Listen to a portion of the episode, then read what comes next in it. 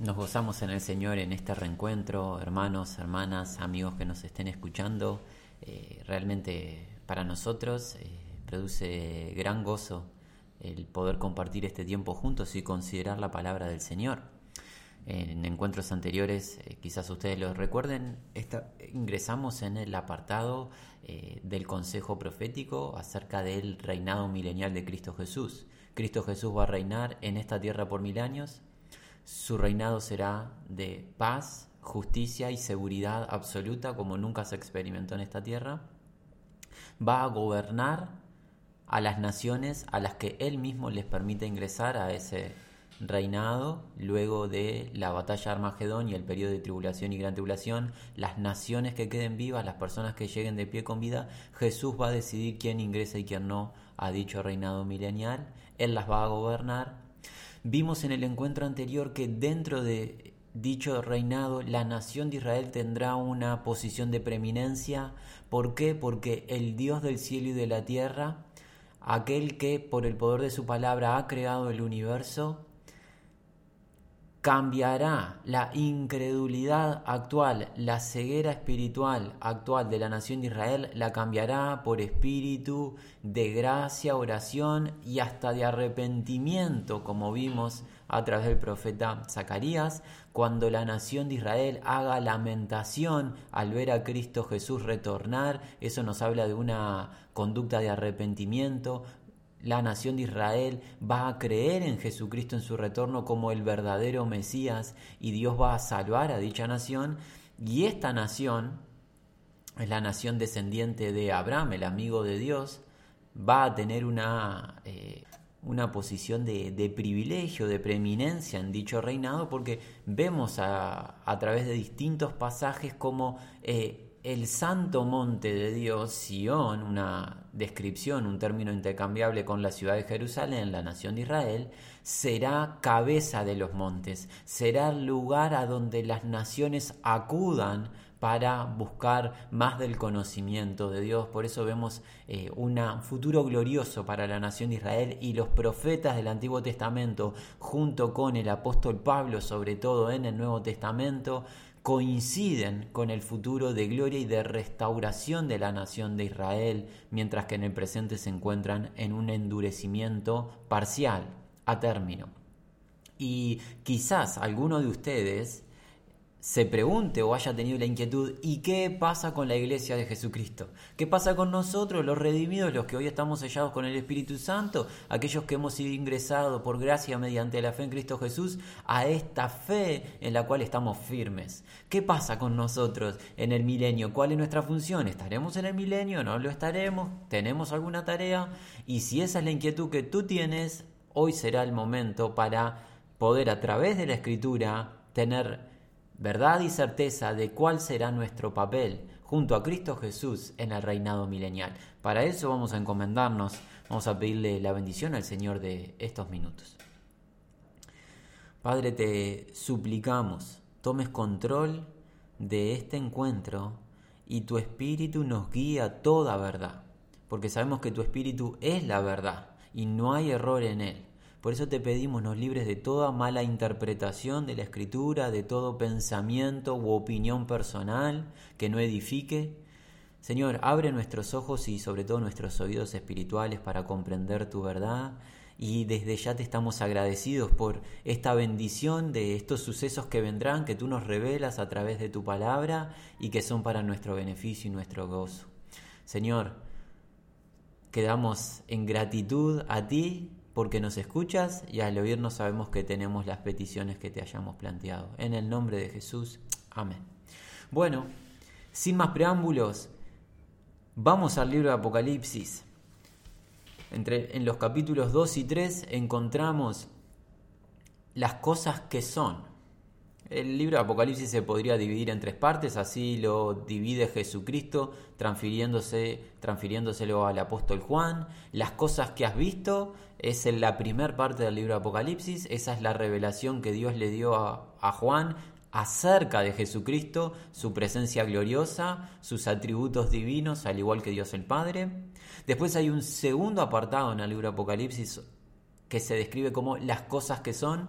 Son siete mensajes a las siete iglesias. Es el mensaje final del Señor a nosotros, sus hijos. Es aplicable a todas las generaciones dentro de la iglesia, con distintas eh, disposiciones del Señor, eh, cosas que a Él no le agradan, que debemos evitar, cosas que sí a Él le agradan y nos alienta a mantenerlas y a profundizar la práctica en ello. Y después llega las cosas que deben de suceder después de estas y eso es una vez que es arrebatada la iglesia desde el capítulo 4 del libro Apocalipsis hasta el capítulo 19 cuando el Señor Jesús retorne a la tierra. Dentro de las cosas que son encontramos el mensaje a la iglesia en Tiatira. Nos vamos a adelantar, vamos a obviar hoy el mensaje. ¿Por qué? Porque es imposible por un tema de tiempo que lo tratemos. Cada uno de los mensajes a las iglesias debería de ser trabajado con precisión y con mucho, mucho discernimiento, porque es muy importante. No es nuestro objetivo en este momento trabajar el mensaje a la iglesia, a Teatira ni a ninguna de ellas, pero sí la premiación que el Señor está prometiendo. En el capítulo 2 del libro de Apocalipsis, en los versículos 26 y 27, Jesús declara, Al que venciere y guardare mis obras hasta el fin, yo le daré autoridad sobre las naciones, y las regirá con vara de hierro, y serán quebradas como vaso de alfarero, como yo también la he recibido de mi Padre. Al que venciere y guardare mis obras hasta el fin. Esto nos habla de una actitud de permanencia y perseverancia hasta el último día aquí en la tierra, actitud que tienen todos los hijos de Dios nacidos del Espíritu Santo, realmente regenerados por el Señor, o sea, realmente salvos, Dios produce en ellos el querer y el hacer y los preserva, los guarda hasta el fin. Al que venciere y guardare mis obras hasta el fin, yo le daré autoridad sobre las naciones. Tendríamos que hacer un mínimo paréntesis, aclarar que parte de esta victoria es sobre la dificultad que atravesaba la eh, iglesia en Tiatira y dicha dificultad estaba relacionada con la inmoralidad. Inmoralidad sexual, sí, posiblemente, pero sobre todo inmoralidad espiritual. Estaban yéndose en pos de otras verdades seducidos por una profetisa del error. Ese era un poco el contexto en la iglesia de Tiatira y hoy en el presente claramente el pueblo de Dios se ve seducido por otras verdades y al Señor eso no le agrada cuando nos apartamos de su verdad, es considerado fornicación espiritual. Bueno, a los hermanos y hermanas que se sobrepongan a través del Espíritu Santo a las nuevas o supuestas verdades que hay en el presente y se mantengan firmes en la verdad apostólica que el Señor le transfirió a sus siervos, ¿qué les, les, ¿qué les promete el Señor como recompensa? Yo, Jesucristo, le daré, le otorgaré, le obsequiaré autoridad sobre las naciones y las regirá con vara de hierro y serán quebradas como vaso de alfarero, como yo también lo recibo mi Padre. Nosotros no tenemos duda que Jesús está hablando del reinado milenial. ¿Por qué? Porque está citando el Salmo número 2 que hemos cubierto en encuentros anteriores, donde el salmista detalla a Cristo Jesús como aquel que, ungido por Dios, va a gobernar las naciones con vara de hierro. Ese es Jesús y eso lo va a llevar a la práctica, lo va a llevar adelante en el reinado milenial. Jesús está ofreciendo compartir su autoridad a aquellos victoriosos, a aquellos que no se vendan a la inmoralidad espiritual, aquellos que sean fieles a su palabra, aquellos que sean realmente sus hijos, sus escogidos. Por ende, Jesús hoy nos está revelando en estos dos versículos que los hijos, las hijas de Dios del presente, los integrantes de la iglesia fieles al Señor, van a cogobernar juntamente con Jesucristo en el reinado milenial. Si la inquietud era qué vamos a hacer nosotros los integrantes de la iglesia en ese periodo mil años, vamos a cogobernar con Cristo. Y esto lo entendió el apóstol Pablo claramente y lo expresa en la segunda carta que le escribió a Timoteo, en segunda de Timoteo en el capítulo 2. encontramos a partir del versículo 8, Pablo le dice al joven Timoteo, acuérdate de Jesucristo, del linaje de David, resucitado de los muertos conforme a mi evangelio, en el cual sufro penalidades hasta prisiones a modo de malhechor, mas la palabra de Dios no está presa. Por tanto, todo lo soporto por amor de los escogidos, para que ellos también obtengan la salvación que es en Cristo Jesús con gloria eterna. Perdón, palabra fiel es esta.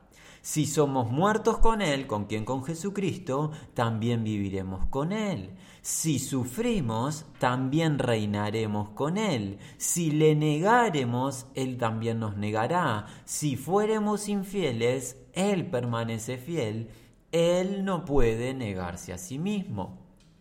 En medio de un contexto de padecimiento por parte del apóstol Pablo, un siervo de Dios que padeció grandemente por la verdad, todo tipo de padecimientos, Pablo se consolaba y nos consuela a cualquier hermano en cualquier región que esté padeciendo con esta verdad, con esta palabra fiel. ¿Cuál?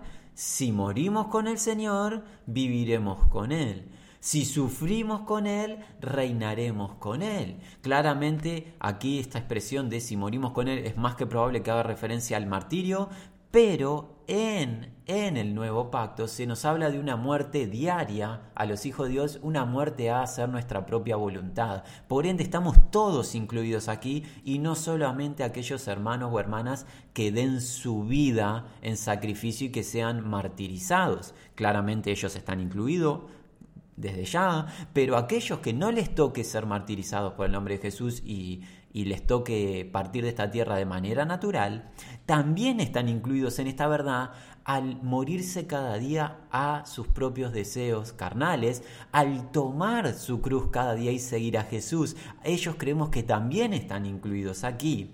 Y Pablo dice, si sufrimos, ¿Qué sufrimos? El padecimiento, la tribulación, el desprecio, el rechazo. Sufrimos en nuestra propia carne el deseo de pecar y nos abstenemos del pecado por amor al Señor a través de la fuerza que da el Espíritu Santo. Si sufrimos con Él, reinaremos con Él. Así que vemos que hay un tiempo de reinado a futuro de parte de los hijos del Señor, los integrantes de la iglesia, y ese reinado es sin duda en el milenio, como se encuentra en el libro de Apocalipsis. En el capítulo 20, nosotros en encuentros anteriores cubrimos los primeros tres versículos, vamos a leer del versículo 4 al versículo 6, Apocalipsis 20, 4 al 6. Juan dice, vi tronos y se sentaron sobre ellos los que tenían facultad de juzgar. Y vi las almas de los decapitados por causa del testimonio de Jesús y por la palabra de Dios, los que no habían adorado a la bestia ni a su imagen, y que no recibieron la marca en sus frentes ni en sus manos, y vivieron y reinaron con Cristo mil años. Pero los otros muertos no volvieron a vivir hasta que se cumplieron mil años, esta es la primera resurrección. Bienaventurado y santo el que tiene parte en la primera resurrección, la segunda muerte no tiene potestad sobre estos, sino que serán sacerdotes de Dios y de Cristo y reinarán con él mil años. Vamos al versículo 4. Juan que ve tronos y se sentaron sobre ellos los que recibieron facultad de juzgar es difícil de describir realmente quiénes son estos que se sentaron eh, a juzgar, se sentaron sobre tronos. ¿Por qué? Porque hay distintas descripciones eh, de hijos de Dios sentándose sobre tronos. Eh, la iglesia, los integrantes de la iglesia van a sentarse sobre tronos eh, como se describe también en Apocalipsis en los mensajes a las iglesias, pero Jesús le dio también potestad a los apóstoles, a sus apóstoles, de sentarse a juzgar a las doce tribus de Israel. Realmente no sabemos exactamente esta descripción a quién hace referencia. En todo caso, seguimos y vi las almas de los decapitados por causa del testimonio de Jesús y por la palabra de Dios, los que no habían adorado a la bestia ni a su imagen y que no recibieron la marca en sus frentes ni en sus manos y vivieron y reinaron con Cristo mil años. Claramente Juan está haciendo referencia a aquellos que creyeron en Jesucristo en el periodo final en el periodo de tribulación y gran tribulación y fueron martirizados por el testimonio de Jesucristo, por guardar los mandamientos de Dios, por seguir su consejo, Pero nosotros creemos que no solamente está haciendo referencia a ellos, sino a todo, a todo integrante de la iglesia. ¿Por qué el énfasis en aquellos que fueron martirizados en el último periodo? Porque es un motivo de aliento para poder permanecer firmes cuando en el periodo de gran tribulación el anticristo, el falso profeta, la gran Babilonia, vengan a arremeter con todo contra los seguidores de Jesucristo. Y esto creemos que es un aliento. ¿Para qué? Para que nuestros hermanos de dicho periodo que llegará más adelante puedan permanecer firmes y dar su vida por Jesucristo. Ahora, la pregunta es, ¿cómo reinaron? ¿Cómo ejercieron el cogobierno junto con Jesucristo?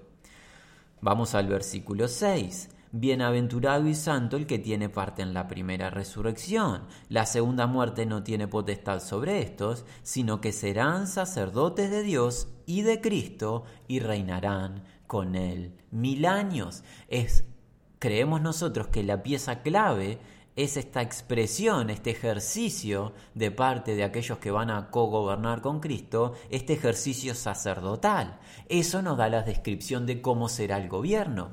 No un gobierno político como nosotros lo vemos aquí en el presente, con ministros, con legisladores, con diputados, eh, con distintos tipos de gobernantes en las naciones, sino que nosotros, los integrantes del reino de los cielos, vamos a cogobernar con Cristo ministrándole a Él. O sea, dando a conocer a Jesucristo a las naciones. Esa será la función primordial de nuestro gobierno. Enseñar de Cristo, anunciar a Cristo a las naciones. Y alguien me podría decir, pero no es lo que hacemos ahora. Sí, es exactamente lo que estamos haciendo ahora. Pero en dicho periodo, en el milenio, todos y cada uno van a aceptar y van a recibir dicha enseñanza, mientras que en el presente, amigo, amiga, hermano en Cristo, hermana, cuando hablamos verdad, cuántos son los rechazos que recibimos y muchas veces cuán poca es incluso la gente que recibe con gozo, con alegría y atesora la palabra de Dios en su corazón. En el milenio, ministraremos a Cristo y todas las naciones recibirán con mansedumbre la palabra, porque el enemigo no estará operando influenciando con el mal. Además creemos que eh, no solo incluye a los eh, martirizados del periodo de gran tribulación este reinado y nos incluye a todos los integrantes de la iglesia fieles al Señor. ¿Por qué? Porque en la primera carta de Pedro encontramos en el capítulo 2, primera de Pedro capítulo 2 versículo 9, mas vosotros sois linaje escogido, real sacerdocio, nación santa, pueblo adquirido por Dios, para que anunciéis las virtudes de aquel que os llamó de las tinieblas a su luz admirable. Nosotros hoy ya somos los sacerdotes de Cristo que le ministramos a Él. Por ende, hermano, hermana en Cristo, hoy nosotros estamos siendo preparados y equipados para el cogobierno junto a Cristo en el milenio. Nada de lo que hacemos es en vano. Nada Nada de lo que hacemos es en vano. Pablo lo decía, el trabajo en el Señor no es en vano. Por más que a veces pensamos o no vemos con nuestros propios ojos fruto en la tarea, claro que hay fruto. El Señor nos está equipando, nos está preparando para cuando gobernemos junto a Él en el milenio. El Señor va a ser el rey de toda la tierra y sus hijos seremos posiblemente distribuidos en distintos sectores, en distintas ciudades, en distintas regiones, para enseñar su palabra, para ministrar a Cristo. Es más que probable que esas sean las funciones que tengamos, si bien no tenemos toda la certeza. Pueden haber eh, eh, más situaciones en las cuales participar, puede, pero no podemos ir más allá de lo que está escrito. Volvemos al libro de Apocalipsis, al capítulo 20, donde estábamos recién. Volvemos al capítulo 20, versículo 6. Bienaventurado y santo, dice Juan, el que tiene parte en la primera resurrección. La segunda muerte no tiene potestad sobre estos, sino que serán sacerdotes de Dios y de Cristo y reinarán con él mil años. Aquellos que participen del reinado milenial van a experimentar la primera resurrección la resurrección de gloria, la resurrección de vida, la resurrección de poder, la resurrección bienaventurada, como lo dice el versículo 6. Bienaventurado y santo el que tiene parte en la primera resurrección. La resurrección de poder, ¿por qué? Porque la segunda muerte no tiene potestad sobre estos. La resurrección de gloria y de privilegio, ¿por qué? Porque serán sacerdotes de Dios y de Cristo y van a cogobernar, van a reinar con él mil años. Una resurrección de gloria, además, porque será con un cuerpo nuevo y glorificado, como lo enseñó el apóstol Pablo en Primera de Corintios. Vayamos allí. Vamos a ver la primera carta que Pablo le escribió a la congregación en Corinto, el capítulo 15. Es interesante el contexto en el que Pablo nos traza esta verdad. Los hermanitos en Corinto estaban dudando acerca de la resurrección entre los muertos. Pablo dice en los versículos 12 al 14, pero si se predica de Cristo que resucitó de los muertos, ¿cómo dicen algunos entre vosotros que no hay resurrección de muertos? Porque si no hay resurrección de muertos, tampoco Cristo resucitó, claramente. Y si Cristo no resucitó, van entonces en nuestra predicación, van a también nuestra fe. Si Cristo no hubiera resucitado, van a lo que estamos haciendo nosotros ahora, estamos todos perdidos. Pero claramente Cristo resucitó y como Cristo resucitó y es primicia, fue hecho primicia de los que durmieron, encontramos en los, eh, a partir del versículo 42, así también es la resurrección de los muertos. Se siembra en corrupción, resucitará en incorrupción. Se siembra en deshonra, resucitará en gloria. Se siembra en debilidad, resucitarán poder. Se siembra en cuerpo animal, este que tenemos, resucitará en cuerpo espiritual. Es por eso que la primera resurrección es una resurrección de gloria, de poder, de privilegio, de bienaventuranza, con un cuerpo nuevo y glorificado que ya no se muere, que no se enferma, que no se envejece, un cuerpo glorioso semejante al de Cristo, semejante al de los ángeles, un cuerpo eterno, un cuerpo espiritual, un cuerpo celestial, un cuerpo hecho de parte de Dios, un cuerpo único que vamos a recibir a través de Cristo Jesús. Por eso el que participa de la primera resurrección es un privilegiado, es la resurrección bienaventurada. Así que hasta ahora hemos visto que los integrantes de la iglesia, tu hermano o hermana que estás escuchando, nosotros que hoy estamos hablando, vamos a participar del reinado milenial cuando Cristo Jesús retorne a la tierra, retornaremos con Él y cogobernaremos con Él y tendremos distintas eh, tareas para ejercer en su gobierno y lo haremos con un cuerpo nuevo y glorificado, un cuerpo eterno. Pero tenemos que aclarar algo, que este, esta premiación es conforme a la fidelidad que hayamos tenido estando aquí en la tierra.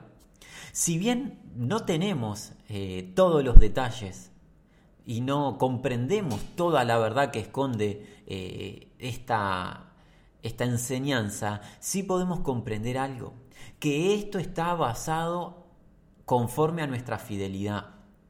Hemos dicho y hemos anunciado, si nos están acompañando ya desde hace un tiempo, de manera enfática e irrevocable, la salvación es íntegramente por gracia mediante la fe que es en Cristo Jesús, sin obrar del ser humano, el ser humano no puede hacer nada para ser salvo, solamente creer en Cristo Jesús y arrepentirse de su estado de pecado.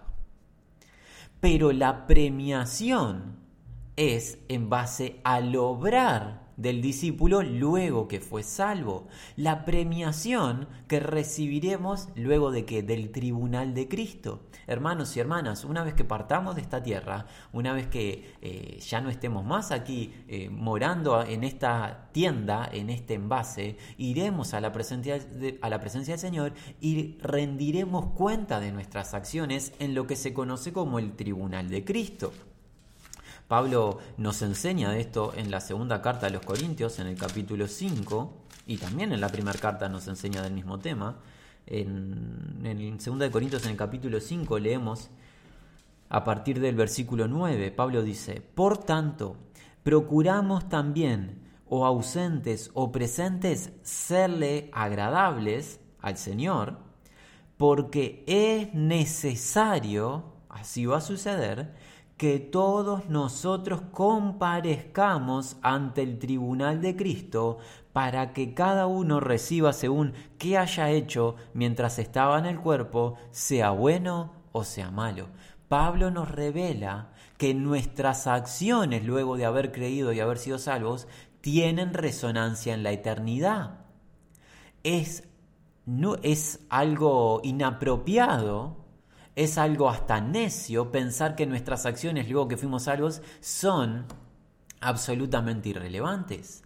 Tanto el bien que hagamos, el buen obrar, como la maldad que realicemos luego de haber creído, tendrá resonancia en la eternidad ya que nosotros vamos a comparecer ante el tribunal de Cristo, haciendo la aclaración, este no es un juicio, sino es un tribunal de recompensa, de galardón, de premiación por la fidelidad o de pérdida de premio por eh, la negligencia de parte del discípulo. Pablo también nos habla de esto en su primer carta a la congregación de Corinto.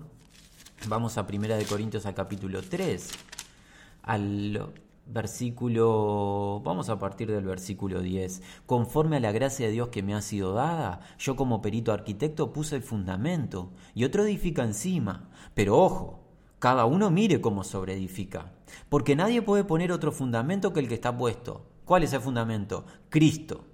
Porque si sobre este fundamento alguno edificare oro, plata, piedras preciosas, madera, en hojarasca, la obra de cada uno se hará manifiesta porque el día la declarará, pues por el fuego será revelada y la obra de cada uno, cual sea, el fuego la aprobará. Si permaneciere la obra de alguno que sobreedificó, recibirá recompensa. Si la obra de alguno se quemare, él sufrirá pérdida, si bien él mismo será salvo, aunque así como por fuego. Vemos claramente que nuestro accionar luego de haber creído tiene resonancia en la eternidad. Ser premiados, ser galardonados o perder nuestra premiación.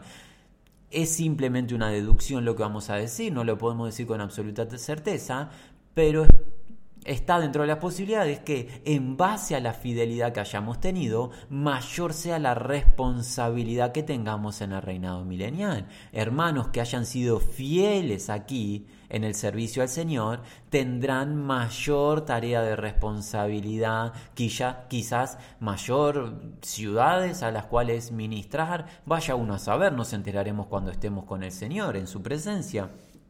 Pero, pero hacemos énfasis en que esta premiación del cogobierno con el Señor y las distintas tareas de responsabilidad sacerdotal de ministrar a Cristo a las naciones, de cogobernar con Cristo, están relacionadas con la fidelidad de nuestro accionar en el presente. Hermano, hermana, no hace falta mucho más que digamos de nuestra parte. Tenemos que ser fieles en lo que hemos recibido. ¿Cuál es la gracia que has recibido del Señor? ¿Cuál es el don que el Señor te ha derramado? Para que tú ministres, hay que ministrarlo, sin excepciones. Lo que sea que el Señor te haya dado en base a la verdad, tienes que ministrarlo con dos objetivos. Que el nombre del Señor sea glorificado y que el cuerpo de Cristo, entiéndase su iglesia, sea edificada. Ese es el objetivo del ministrar de los dones que el Señor ha derramado en cada uno de los miembros del cuerpo, en cada uno de sus hijos e hijas todos y cada uno de los integrantes de la iglesia del Señor, todos y cada uno y cada una hemos recibido al menos un don del Señor para ministrarlo a otros y debemos ser hallados fieles en dicha administración porque conforme a nuestra fidelidad en el accionar seremos recompensados o, perdemos, o perderemos la premiación. Así que vemos que este cogobierno con el Señor está relacionado a nuestra fidelidad. Y dado que es tan importante, nos vamos a quedar con un último pasaje para apercibirnos de la responsabilidad y de la actitud correcta que debemos de tener luego de haber creído en el Señor, luego de haber sido sellados con el Espíritu, siendo verdaderos hijos del Señor, cómo debemos aguardar el arrebatamiento, cómo prepararnos para el tribunal. Vamos a sacarnos con un solo pasaje. Queremos aclarar algo, ponemos freno y hacemos un pequeño paréntesis. Esto que estamos viendo en poquitos minutos a modo de título casi cada sección, tendría que ser un tema en sí mismo y por un tema de tiempo nosotros estamos tratando solamente a modo de título. Cada uno de estos temas deberían de ser profundizados y alentamos a los hermanos, sobre todo a los hermanos varones encargados que puedan estar escuchando, que ministren al resto del rebaño con estas verdades de manera profunda. Nosotros estamos solo transfiriendo los títulos, ¿sí? Ahora el título de esto sería cómo prepararse para el arrebatamiento. Sería un título válido y nos llevaría más de un encuentro porque debemos de prepararnos de manera fiel. Pero en esta oportunidad, en poquitos minutos, nos vamos a quedar con un solo pasaje. El apóstol Pedro, quien recibió la facultad de parte del Señor de que de apacentar su rebaño, de alimentar a las ovejas, nos va a alimentar y en este momento nos va a dar de los pastos del Señor y esos pastos se llaman cómo prepararse para el arrebatamiento. Queremos comer de esos pastos como ovejitas fieles que somos. Vamos allí. Capítulo 3 de la segunda carta de Pedro. Vamos a leer a partir del versículo 1. Amados, esta es la segunda carta que os escribo, y en ambas despierto con exhortación vuestro limpio entendimiento, para que tengáis memoria de las palabras que antes han sido dichas perdón, por los santos profetas y del mandamiento del Señor y Salvador dado por vuestros apóstoles, sabiendo primero esto, que en los postreros días vendrán burladores, andando según sus propias concupiscencias diciendo, ¿dónde está la promesa de su advenimiento? Porque desde el día que los padres durmieron, todas las cosas permanecen así como desde el principio de la creación. Estos, aquellos burladores, ignoran voluntariamente, es adrede, que, perdón, en el tiempo antiguo fueron hechos por la palabra de Dios, también la tierra, perdón, los cielos y también la tierra que proviene del agua y por el agua subsiste, por el cual el mundo de entonces pereció, anegado en agua. Pero los cielos y la tierra que existen ahora, este globo terráqueo donde nosotros estamos parados, están reservados por la misma palabra guardada para el fuego en el día del juicio y de la perdición de los hombres. ¿Qué palabra es la que reserva los cielos, la que los preserva? La palabra de Dios, porque la palabra de Dios sostiene todas las cosas. La palabra de Dios el Logos viviente, la palabra creadora de Dios, creó los cielos y la tierra. La palabra de Dios hizo inundar la tierra con agua en los días de Noé. La misma palabra sostiene esta tierra para qué? Para el día del juicio pasar la creación por, por fuego. 8. Mas, oh amados, no ignores esto, que para el Señor un día es como mil años y mil años como un día. El Señor no retarda su promesa, según algunos la tienen por tardanza, sino porque espera y aún no nos arrebata, sino que es paciente para con nosotros, no, no queriendo que ninguno perezca, sino que todos procedan al arrepentimiento, los escogidos claramente el Señor aguarda y retarda su, retiene su retorno, el arrebatamiento, porque está esperando que la plenitud de los gentiles ingresen, como le enseña Pablo en el libro de Romanos en el capítulo 11. Versículo 10. Pero el día del Señor vendrá como ladrón en la noche, en lo cual los cielos pasarán con gran estruendo, y los elementos ardiendo serán deshechos, y la tierra y las obras que en ella hay serán quemadas. Puesto, dado que, puesto que todas estas cosas han de ser deshechas, la creación toda va a ser pasada por fuego, ¿cómo no debéis vosotros andar en santa y piadosa manera de vivir? La conclusión a la que arriba el apóstol Pedro es absolutamente clara y coherente. Dado que todo lo que existe va a ser pasado por fuego, no se enrieden en las cosas del mundo, dado que no pertenecemos al mundo y somos extranjeros y peregrinos. Todo va a ser pasado por fuego. Ustedes tienen que tener una manera de vivir, una conducta acorde al reino celestial y no acorde al mundo. ¿Cuál es esa manera de vivir? Santa y piadosa conforme al llamamiento que hemos recibido, sed santos porque yo soy santo. Versículo 12, esperando y apresurándoos para la venida del día de Dios, en el cual los cielos encendiéndose serán deshechos y los elementos siendo quemados se fundirán. Esperando y apresurándoos. Quiere decir con la expectativa de que el Señor nos arrebate en cualquier momento y apresurándonos. ¿Apresurándonos a qué? A cumplir la tarea que tenemos, la misión de anunciar el Evangelio. Si anunciamos el Evangelio y todos somos diligentes en el anuncio, a cada persona que el Señor nos va cruzando en el camino, antes se va a completar el número de los gentiles determinado por Dios y se va a producir el retorno del Señor y el arrebatamiento. Debemos de esperar con expectativa el retorno del Señor. Es uno de los grandes alientos que tenemos en esta vida que el Señor nos arrebate, pero debemos apresurarnos a anunciar las buenas nuevas, por ende no tenemos vacaciones en esta tierra. No estamos de paseo, no estamos para distraernos, tenemos una función aquí en esta tierra, ser sal y luz y anunciar el mensaje del Rey. Y el mensaje es reconcíliense con Dios. Somos embajadores de Cristo, como si Dios rogase por medio nuestro, reconcíliense con Dios, anunciamos la paz del Señor a través del sacrificio del Cordero de Dios que reconcilia al ser humano con el Señor para que las personas se arrepientan y crean en Jesucristo. Versículo 13. Pero nosotros esperamos, según sus promesas, cielos nuevos y tierra nueva, en los cuales mora la justicia. Hablaremos de esto en, próximas oportunidades, la nueva creación. Por lo cual, oh amados, estando en espera de estas cosas, ¿qué cosas? Que todo sea pasado por fuego y que venga una nueva creación. Dado que se viene eso, y el Señor ya lo ha establecido, procurad con diligencia ser hallados por Él sin mancha irreprensibles en paz. Esto es una clave fundamental.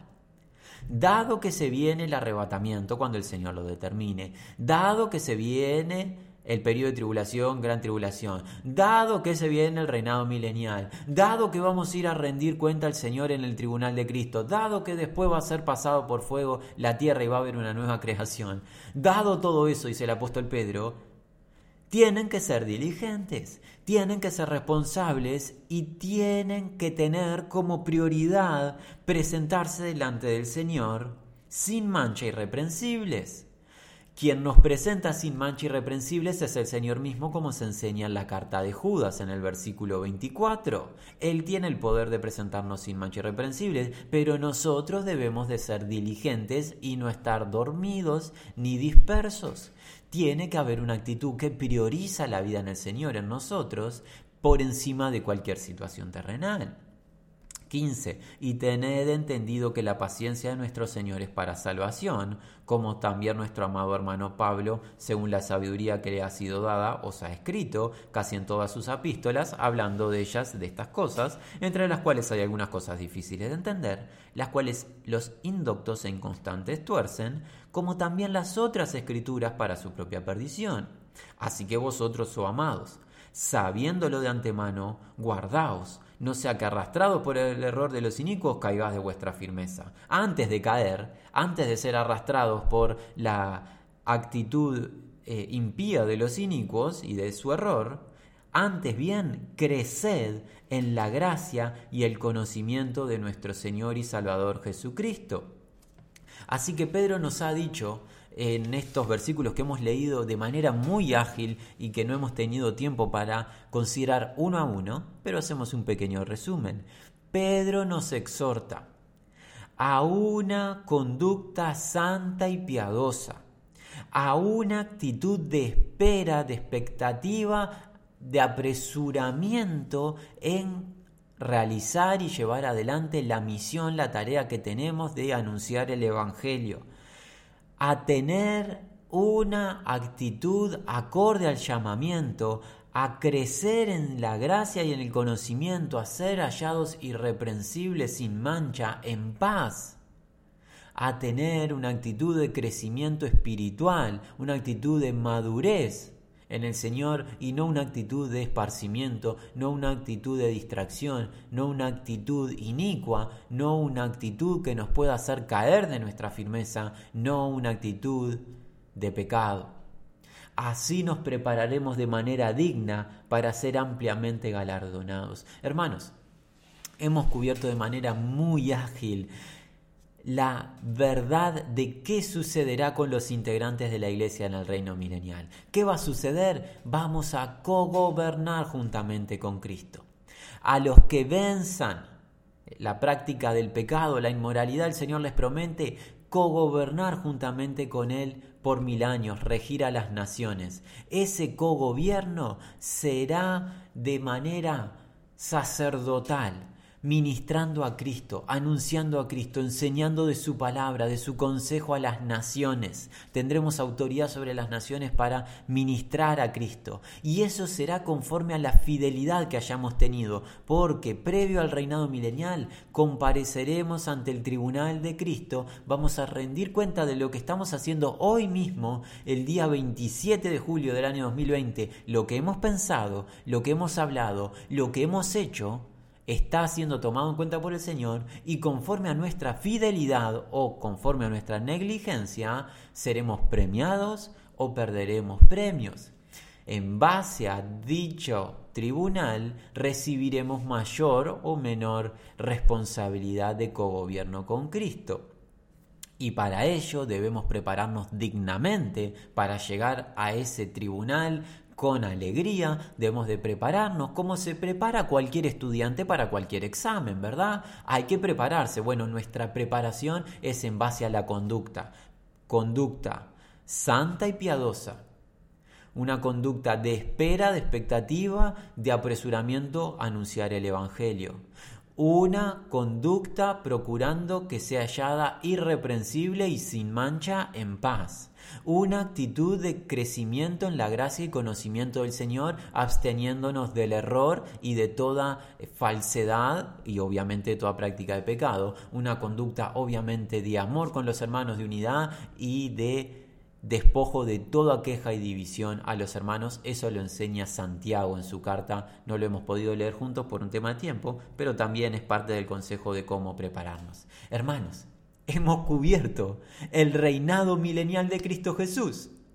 Cristo reinando en esta tierra, la iglesia co-gobernando con Cristo, la nación de Israel restaurada con una función de preeminencia, disfrutando de manera eh, presencial, con comunión con el Señor, porque Dios le va a alumbrar su entendimiento y van a creer en Jesucristo. Vimos a las naciones a las cuales el Señor les va a permitir que ingresen al reino. Vimos que es un reino de gloria, un reino de paz, de seguridad y de justicia. El reino animal incluso va a disfrutar de la paz porque no va a haber más violencia entre los animales. Va a haber prosperidad porque la tierra va a estar bendecida por Dios y todo aquel que trabaje la tierra recibirá el fruto de la misma. Nadie va a tener necesidad de mendigar ni va a haber injusticia eh, social como lo que eh, se experimenta en esta tierra. No va a haber injusticia porque el rey va a gobernar con justicia absoluta. No va a haber inseguridad porque los enemigos espirituales estarán todos eh, quitados. Eh, Satanás será apresado, junto con él el resto de sus seguidores. El falso profeta, el anticristo, ya fueron antes lanzados al lago de fuego. Así que hemos cubierto gloria de las escrituras. Pero no ha culminado el consejo profético. ¿Por qué? Porque queda algún, alguna situación más. Luego del reino milenial hay algunos hechos sobresalientes que hay que destacar para luego llegar a la eternidad y ahí culminar este gran paréntesis que hemos hecho del Sermón del Monte, este anexo que hemos cubierto juntos acerca del trato al prójimo adverso. Nuestro Ruego al Señor es que estas verdades hayan cabida en nuestros corazones de todos y nos preparemos dignamente para este tiempo. Y la invitación queda desde ya para considerar juntos qué va a suceder luego del reinado milenial del Señor Jesús. La gracia de Cristo sea con todos los que aman su nombre.